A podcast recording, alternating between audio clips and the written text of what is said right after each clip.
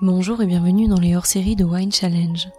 Je suis Alexandra, la créatrice et l'hôte de ce podcast dédié à l'entrepreneuriat dans la viticulture champenoise. Vous écoutez l'un des épisodes d'une série consacrée à l'association Terre et Vin de Champagne, qui regroupe des vignerons et des vigneronnes animés par la même passion. Ils sont convaincus de la qualité et de la diversité des terroirs champenois et souhaitaient aujourd'hui partager ici leur philosophie vigneronne avec vous. Ensemble, nous échangeons bien sûr sur leurs expériences, sur leurs envies, leurs projets et leurs challenges d'hier et de demain. Mais pas seulement. En effet, cette série est née de la volonté de garder ce lien avec vous, épicuriens et passionnés unis autour du vin, en imaginant un terrain sonore, à défaut de pouvoir vous retrouver pour un moment de convivialité à l'occasion de la dégustation printanière Terre et Vin de Champagne. Les dégustations des vins clairs de l'année et les portraits inédits des membres de l'association vous ont donc été proposés chaque semaine depuis le 26 avril dernier. Et pour conclure la saison 2 de Wine Challenge, je vous propose de découvrir ou redécouvrir les portraits de quatre des membres Terre et Vin à qui j'avais déjà eu le plaisir de tendre mon micro par le passé. Alors pour cet épisode, je vous propose de rejoindre Pascal Agrapard à Avise afin d'écouter ou réécouter notre conversation enregistrée en novembre dernier et je vous souhaite à toutes et à tous une très belle écoute.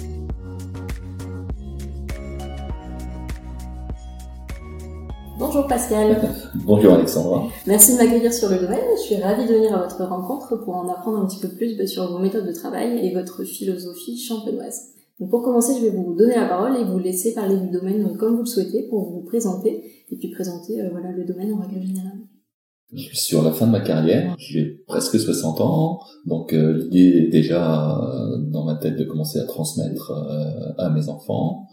Un domaine que j'ai repris au début des années 80 avec mon frère, qui faisait suite à l'exploitation de mes parents, qui faisait suite à peut-être trois générations auparavant. Ouais, J'aime bien dire, là on est la quatrième génération, en réalité c'est quand même papa qui a remis en place le domaine. Dans les années 50 en fait. Ils ont commencé à travailler euh, avec une petite exploitation de 1 hectare, 2 hectares, et puis au fur et à mesure, ça s'est agrandi pour arriver autour de 4 hectares euh, quand je suis arrivé avec mon frère. Et aujourd'hui, on exploite 13 euh, hectares, essentiellement sur la côte des Blancs, à Visogé, Cramant, Boiry, quatre grands crus, et Bergère, Avenay, Mardeuil, trois premiers crus, on va dire, qui sont pour l'un au sud de la côte des Blancs, Bergère les Vertus, un autre euh, nord de la Côte des Blancs, du début de la montagne de Reims à Val d'Or, et puis l'entrée de la vallée de la Marne avec euh.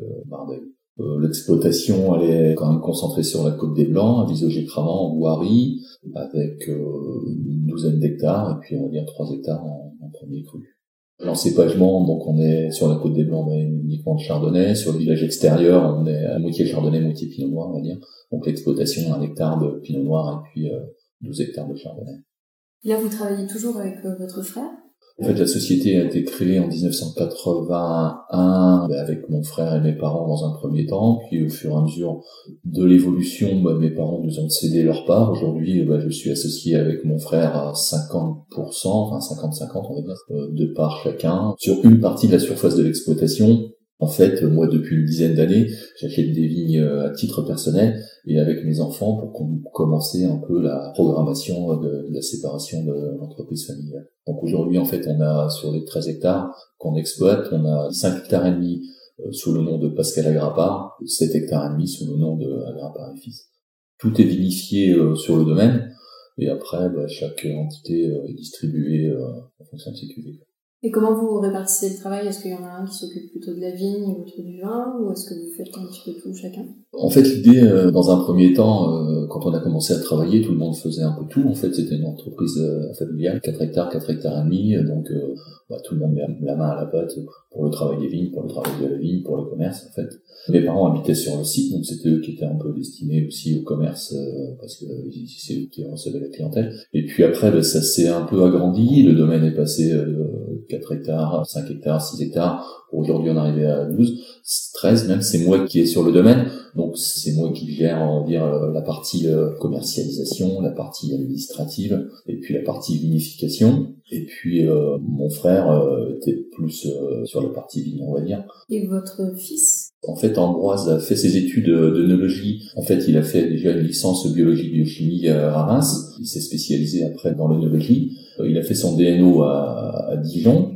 Il a eu son diplôme en 2017, je crois, en 2016 ou 2017. En fait, ça fait maintenant 4 ans qu'il est revenu sur le domaine. Et aujourd'hui, c'est lui qui commence à gérer la partie production, à la fois la vigne et, bien sûr tout le vin, puisqu'il est Voilà.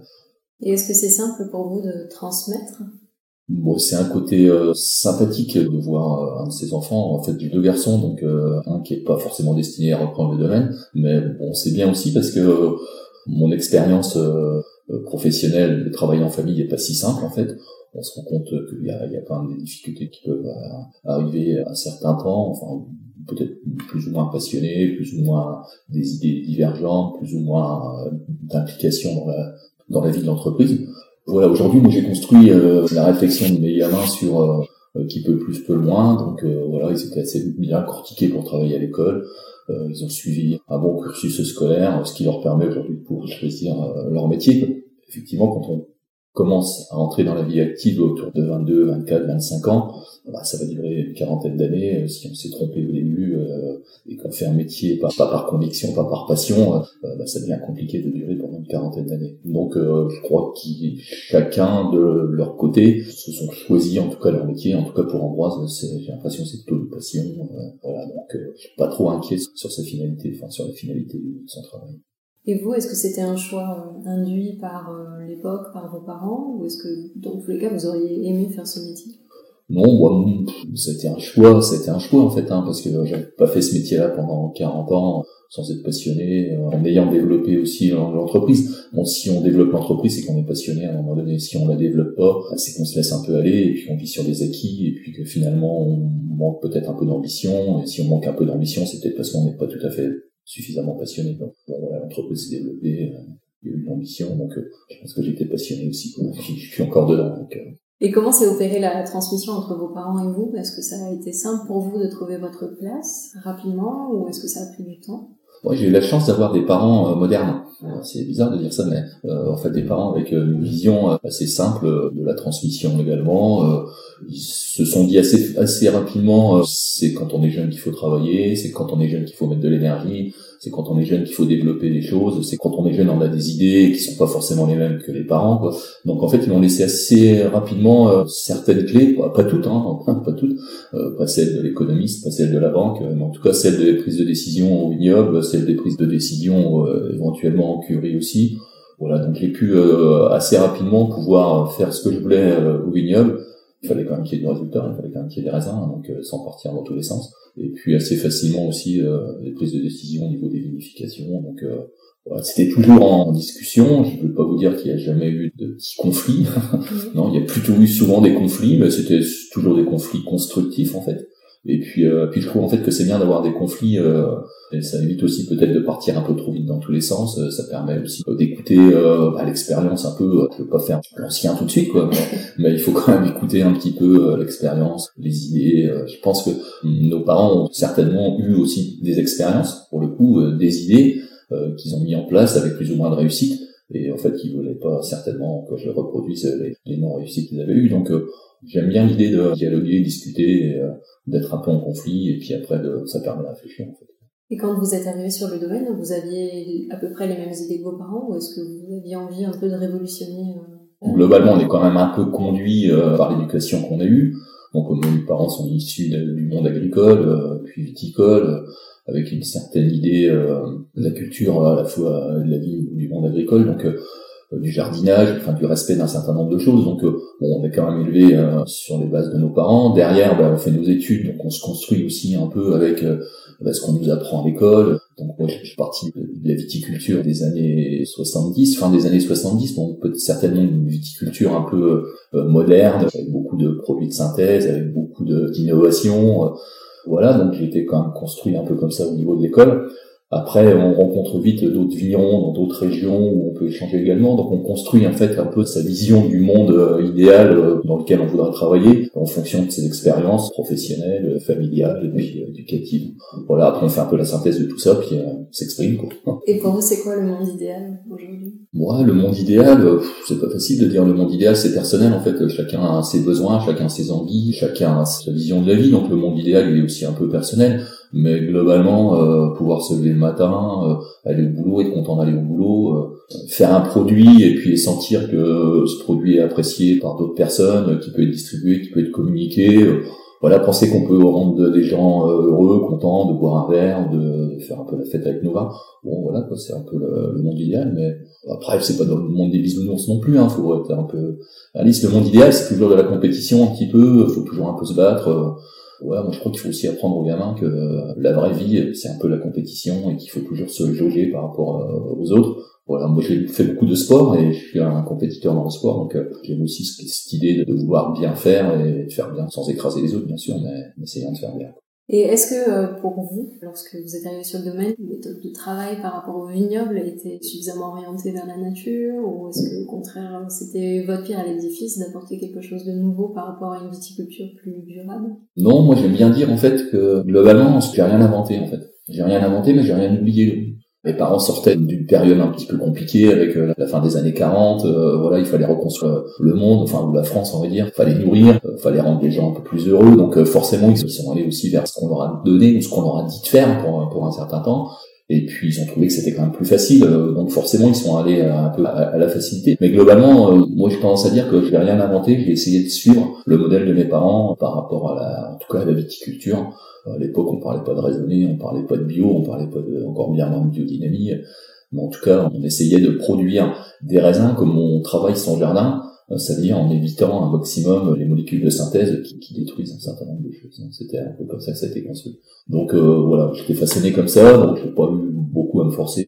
Et aujourd'hui, est-ce que vous avez une certification ou non? Ou est-ce que c'est quelque chose vers quoi vous tendez? Ou alors ça vous intéresse pas forcément d'avoir une certification pour juger la qualité de votre travail? J'ai pas attendu qu'aujourd'hui il y ait des certifications pour faire ce que je fais. Donc ça veut dire globalement euh, travail des sols, pas d'herbicides, plutôt des produits de contact, cuivre et soufre. Euh, pas de cide, en fait, quand je dis pas de cide, c'est la terminologie cide, en fait, insecticide, acaricide, qui veut souvent dire un peu la mort. Donc, euh, il y a longtemps que j'ai banni tous ces produits-là la certification en fait m'intéresse peu ou pas aujourd'hui, si ce n'est peut-être HVE, histoire de dire euh, voilà on fait attention, il n'y a pas grand chose à faire pour être HVE en fait. Dans l'esprit, moi je crois quand même en la science. Si on vit aujourd'hui euh, toujours un peu plus vieux euh, d'une année sur l'autre, c'est certainement que la science apporte quand même quelque chose.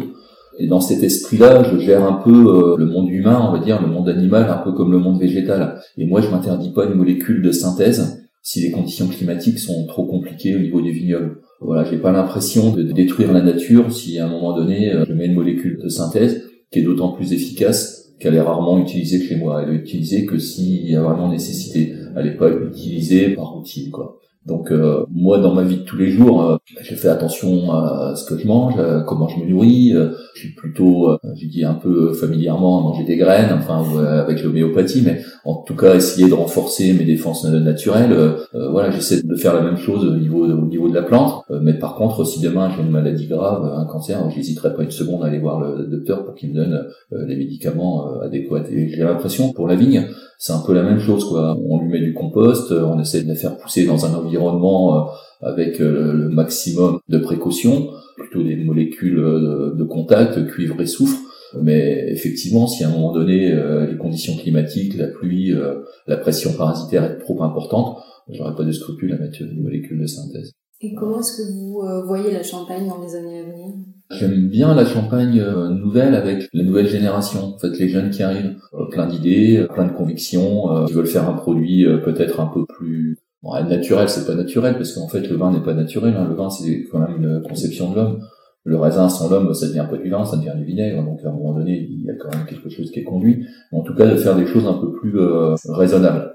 J'aime bien cette euh, nouvelle génération. Alors, parfois qui part un peu dans tous les sens, qui est un peu euh, débordante d'idées novatrices, mais qui contribue un peu à la réflexion, qui contribue un peu à l'avancée. J'aime bien cette nouvelle champagne. Vous parlez de génération. Euh, vous, euh, quand vous avez commencé, vous avez fait quel type d'études? Est-ce que c'était le style d'études que votre fils a pu faire, par exemple? Alors non, euh, bah, parce qu'en fait, à mon époque, on ne pensait pas forcément études supérieures, on pensait plutôt études bac, voilà, bon, habitant à Mise, mes études jusqu'au collège à Mise, ma seconde première terminale encore à Mise, j'allais l'école à l'école à pied, voilà, peur de l'internat, donc j'ai resté chez papa, chez maman, et j'ai fait mes études jusqu'au bac à, à Voilà. Puis après, les opportunités sont, sont mises en place. Quand je suis sorti de l'école, euh, on a eu l'opportunité de pouvoir euh, récupérer euh, un hectare et demi de vignes sur Avenay. Donc papa m'a dit, bah, écoute, soit tu continues tes études, ou soit tu viens travailler avec nous, parce qu'avec ta mère, on va pas continuer à, aller aux vignes tous les deux pendant que vous, vous serez encore en train de faire des études. Donc c'était l'opportunité. Mon idée, c'était de faire un, un DNO. Bon voilà, il y a déjà la possibilité de le faire à Reims fallait prendre une décision. Je me suis dit qu'avec euh, les connaissances que j'avais déjà, euh, bon, c'était peut-être suffisant pour faire vigneron. Voilà, vigneron, c'était pas non plus euh, docteur, c'était faire du vin, faire, faire des vignes et faire du vin. J'avais l'impression qu'il y avait assez de bagages. Et par rapport au fait que vous n'ayez pas fait de DNO, est-ce que c'est un regret ou au contraire, est-ce que vous, avec le recul, voilà, vous pensez que ça n'aurait effectivement pas changé grand-chose? Non, globalement, ça n'aurait pas changé grand-chose. Voilà, c'était en fait c'était acquérir de la connaissance peut-être acquérir un savoir, euh, peut-être à l'époque ça m'aurait euh, donné l'opportunité de pas forcément travailler sur le domaine. Bon, aujourd'hui je regrette vraiment pas ce que j'ai fait, euh, avoir repris le domaine, pouvoir le transmettre dans de bonnes conditions également. Non, non, je regrette pas du tout ce que j'ai fait, même si sur le coup c'était un côté sympa de continuer à faire des études. Et quel conseil est-ce que vous auriez aimé recevoir quand vous avez débuté, que vous n'avez pas forcément reçu et qui vous pensez vous aurait aidé? En fait, des conseils, j'en ai eu plein en fait. J'avais les conseils de mon grand-père, à l'époque il y avait mon grand-père, il y avait des employés qui travaillaient à la maison, donc j'ai eu les conseils un peu tout le monde. Moi je crois qu'on se construit aussi un peu avec ses erreurs, donc euh, si parfois on se trompe, il euh, bah, faut savoir aussi euh, tirer des conclusions des erreurs qu'on a fait, mais je crois que ça façonne aussi la réflexion, ça façonne aussi les, les idées. Je crois qu'il faut faire des erreurs de temps en temps aussi, donc non, mes parents m'ont donné quand même plein de choses. Euh, la liberté de pouvoir démarrer de bonheur, la liberté de pouvoir euh, prendre des décisions de bonheur. Donc déjà ça c'est bien. Bon, ils étaient là quand même euh, pour nous soutenir, pour nous apporter un peu d'argent quand il fallait. Enfin bon voilà. Donc pour moi c'était suffisant. Puis après on se construit tout ça avec ses valeurs. Puis on fait ses erreurs et puis voilà on les assume et puis on essaie de plus les refaire et puis pas trop de regrets sur la transmission. Et quels conseils vous aimeriez donner à la nouvelle génération qui s'intéresse au monde du vin et qui hésite peut-être encore un peu à se faire une place dans ce milieu-là bah, que en fait euh, être vigneron, être récoltant manipulant en fait hein, donc c'est un peu plus que vigneron, récoltant manipulant. Récoltant manipulant, c'est s'occuper des vignes, faire du vin et le commercialiser. Bah, je trouve que c'est un beau métier en fait. Euh, donc on aborde plusieurs problématiques. Euh, voilà, à la fois faire du vin, réussir à le vendre, être satisfait de le vendre, rendre des gens heureux, euh, voilà, donc après, il faut être passionné vraiment, quoi. Il faut vraiment avoir envie de faire ce qu'on fait, quoi. Être content de, se lever le matin et puis euh, voilà, de faire ses vignes, de faire son vin. Euh. Pour moi, c'est des, métiers de passion, mais tous les métiers sont des métiers de passion en fait, quels que soient les métiers en fait. si on n'est pas passionné quand on démarre, ça, ça peut pas avancer. Donc, c'est plutôt la passion. voilà, évidemment, on travaille dehors. Parfois il y a des moments difficiles, parfois il y a des périodes un peu plus compliquées les unes que les autres, mais aussi plein de bons moments. Donc il y a les vendanges, il y a la mise en bouteille, voilà, il y a les ventes il y a les concours, quand on fait des concours, on a des, prix, des bonnes notes, euh, voilà, des récompenses, euh, voilà, il y a plein de moments de satisfaction. Donc, euh. Mais après, le premier conseil, c'est d'avoir des convictions, des idées, puis d'être passionné. Et outre vos parents, est-ce que vous avez eu des mentors, que ce soit dans le milieu du vin ou d'autres personnes qui vous ont inspiré dans votre démarche d'aujourd'hui? Des mentors, je dirais pas des mentors, mais des pistes de réflexion au gré des rencontres dans d'autres régions viticoles. Je crois qu'on se construit quand même au gré des rencontres. Donc il faut être aussi ouvert à aller voir ce qui se passe ailleurs, ce qui se passe euh, en dehors de la Champagne. On a tendance à, souvent à, croire que parfois que c'est plus beau ailleurs que chez soi. Bon, c'est beau aussi chez soi, mais on apprend aussi des choses ailleurs, même ailleurs qu'en France. Donc c'est quand même au gré des rencontres, au gré des discussions je crois qu'il faut pas hésiter à discuter avec les gens avec qui on n'est pas d'accord aussi, parce qu'on comprend aussi leurs problématiques, on comprend aussi pourquoi ils sont pas d'accord. Ils ont souvent des arguments euh, recevables, et c'est avec ça qu'on se construit. Donc, euh, j'ai pas forcément des mentors, parce que j'ai quand même des convictions, quoi. J'ai parfois du, mal à les faire bouger, mais c'est pour ça que j'aime bien aller écouter aussi les autres pour euh, essayer de faire avancer mes curseurs. Mais voilà, j'ai bien aimé des gens comme Didier Dagno, j'ai bien aimé des gens comme euh, Philippe Charlepin, j'ai bien aimé des gens comme voilà, des vignerons euh, reconnus dans leurs appellations euh, par rapport à ce qu'ils font, par rapport aux vins qu'ils font, et puis peut-être que leur vin ressemblait à ce que j'avais envie de faire. Et si vous pouviez souffler quelques mots à l'oreille du Pascal qui débutait sa carrière, qu'est-ce que vous pourriez lui dire? Patience, pas vouloir griller les étapes trop vite, euh, le travail paye. C'est pas comme la cuisine en fait. J'aime souvent dire ça aussi. Quand je dis que je vais rien inventer, en fait, je suis pas le premier à faire du vin, je serai pas le dernier. Donc je me suis quand même euh, construit en, regardant ce que mes prédécesseurs avaient fait, et puis après j'ai essayé de tailloter un petit peu sans partir dans tous les sens, euh, de tailloter, d'affiner, euh, voilà, de réfléchir à deux trois choses. Mais et quand on commence en fait à faire du vin, on plante une ligne, Le résultat du vin, bah, c'est déjà cinq ans après la plantation pour commencer à avoir un peu de récolte. Après, on met en bouteille, euh, c'est encore trois ans avant d'avoir de vin dégustable. Et donc, c'est presque une dizaine d'années. Donc, quand on a des idées, c'est quand même de la patience, en fait. Dans la cuisine, ou des métiers un peu de bouche, où on fait aussi des, choses. Voilà, si on se trompe, on peut recommencer. On peut faire plusieurs essais dans la journée. Nous, on fait un essai par an. Voilà, des fois, on fait un essai, puis on, verra si c'est bien dans dix ans. Donc, ouais, la patience, un peu, hein. pas vouloir aller trop vite. Et puis, le travail paye. Et quelle est votre définition de l'entrepreneuriat? C'est la volonté de faire quelque chose personnellement et d'associer du monde autour et puis de développer une entreprise euh, qui fonctionne. Mais moi j'aime bien l'idée de l'entrepreneuriat euh, à plusieurs. Donc euh, voilà, en famille, ça peut être sympa si on s'entend bien, que les employés participent également à la vie d'entreprise, à la réflexion. J'aime bien écouter aussi les employés pour leurs idées. Ils sont parfois pratiques et ça c'est un côté sympa on est chef d'entreprise si on a une bonne équipe, et en fait c'est l'équipe qui devient moteur de la réussite d'une entreprise. Et est-ce que pour vous le management c'est quelque chose d'inné ou au contraire vous êtes fait un peu violence au début pour gérer les équipes? Je pense que tout le monde ne peut pas être manager. Je pense que tout le monde ne peut pas être euh, chef d'équipe. c'est peut-être pas inné, mais en tout cas, ça peut se travailler. Il faut que ça se travaille. Alors, dans mon cursus sportif, sport collectif, hein, donc du monde, j'ai souvent été euh, encadrant, donc capitaine, euh, entraîneur. Euh, en tout cas, j'ai été confronté à ça. C'est super intéressant, c'est super compliqué parce qu'en fait chaque personne est différente, chaque personne n'a pas la même sensibilité. voilà, mais je crois que si on respecte les gens, si on les traite correctement, si on essaie de les comprendre aussi, si on essaie de leur donner des clés, pas trop de raisons que ça fonctionne pas. Mais effectivement, c'est pas si simple. Alors nous, c'est une petite entreprise. On a commencé en famille, donc on était quatre, donc on est obligé de s'entendre, hein, forcément quand on est en famille. Aujourd'hui, on, est quand même 6-7 employés, plus toujours la famille. Bon, voilà, des fois ça fait un peu des tensions, mais globalement, bah, ça va, quoi, si on est un peu, chacun est Lucien, euh, c'est bien. Mais je crois que si on respecte les gens, on peut leur demander ce qu'on veut, une fois qu'on les respecte, en fait. C'est quand même assez simple, en fait. Et quelle est la facette de votre métier dans laquelle vous vous sentez le plus à l'aise? Il faut que j'ai eu un peu de la chance. Donc euh, après, la chance, ça se provoque. Enfin, c'est un peu comme dans tout. Donc euh, c'est pas que de la chance en fait. Mais bon, la vigne, j'aime beaucoup la vigne en fait. Euh, je crois que c'est à la vigne où je me, je me retrouve le mieux. C'est là où je bosse le plus en fait. Quoi qu'on pense en fait, le vin, c'est pas à la vinif qu'on fait, c'est à la vigne. Et si on fait du raisin, on fait du vin. Si on fait de la courge, on fait du vin courge en fait. Et quand on a fait des bons raisins, on n'a pas grand chose à faire en vinif. Ça suit son cours. Quoi. Donc c'est à la vigne où il faut s'éclater. moi, je me suis bien éclaté à la vigne. Donc c'est là où je maîtrise à peu près correctement les choses. En dégustation, souvent je dis qu'en dégustation, je suis pas très bon en fait. Euh, en tout cas, en assemblage, c'est pour ça que je fais peu de cuvées d'assemblage en fait. Je fais plutôt des cuvées parcellaires, voilà, qui correspondent à des sols, à des vignes. Euh, donc je me retrouve dans la vigne en fait. Je pense qu'on a à peu près le même terroir que la Bourgogne. On pourrait avoir la même philosophie que la Bourgogne. On pourrait faire euh, des parcellaires. Euh, voilà, bon après 70 euh, parcelles, on va pas faire 70 cuvées, mais en tout cas travailler sur le parcellaire, c'est quand même sympa quoi. Et aujourd'hui, comment sont élaborées vos cuvées? Est-ce qu'il y a un passage sous bois pour toute ou partie? Comment fonctionne la vinification chez vous? C'est relativement simple. Hein. On va dire l'orientation des parcelles est décidée à la vendange. voilà, une partie vinifiée en cuve, une partie vinifiée en barrique. Et puis après, on vinifie séparément chaque groupe de parcelles. Puis après, ben, on détermine l'itinéraire technique ou l'itinéraire des raisins en fonction des cuvées.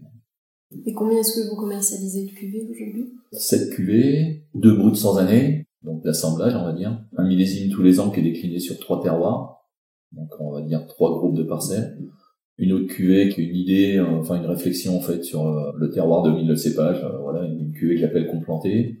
Voilà, mais c'est encore des groupes de parcelles en fait avec différents cépages sur la parcelle, donc euh, pas peu, peu d'assemblage. Voilà, et puis une cuvée un petit peu euh, astéroïde, euh, voilà, une unification un petit peu euh, technique. Voilà, ce qui fait cette cuvée. Quelle est votre plus belle expérience de dégustation? Que ce soit un vin de champagne ou un vin français, étranger? On a ouvert un Magnum 2002, 2002 de la coulée de Serran. Nicolas Joly, voilà, coulée de Serran, biodynamie. après, Benjamin Dagno, 2010, Claude Rougeard, Philippe Charlepin, et pour conclure, j'ai l'habitude de laisser le mot de la fin à mes invités. Quel pourrait être le mot qui résume le mieux votre état d'esprit du moment? Euh, Du moment, non, j'ai passé un bon moment dans votre compagnie. Euh, J'espère que j'ai apporté euh, des réponses compréhensibles. C'est pas toujours facile. Un exercice nouveau, mais pas traumatisant. Ouais, voilà.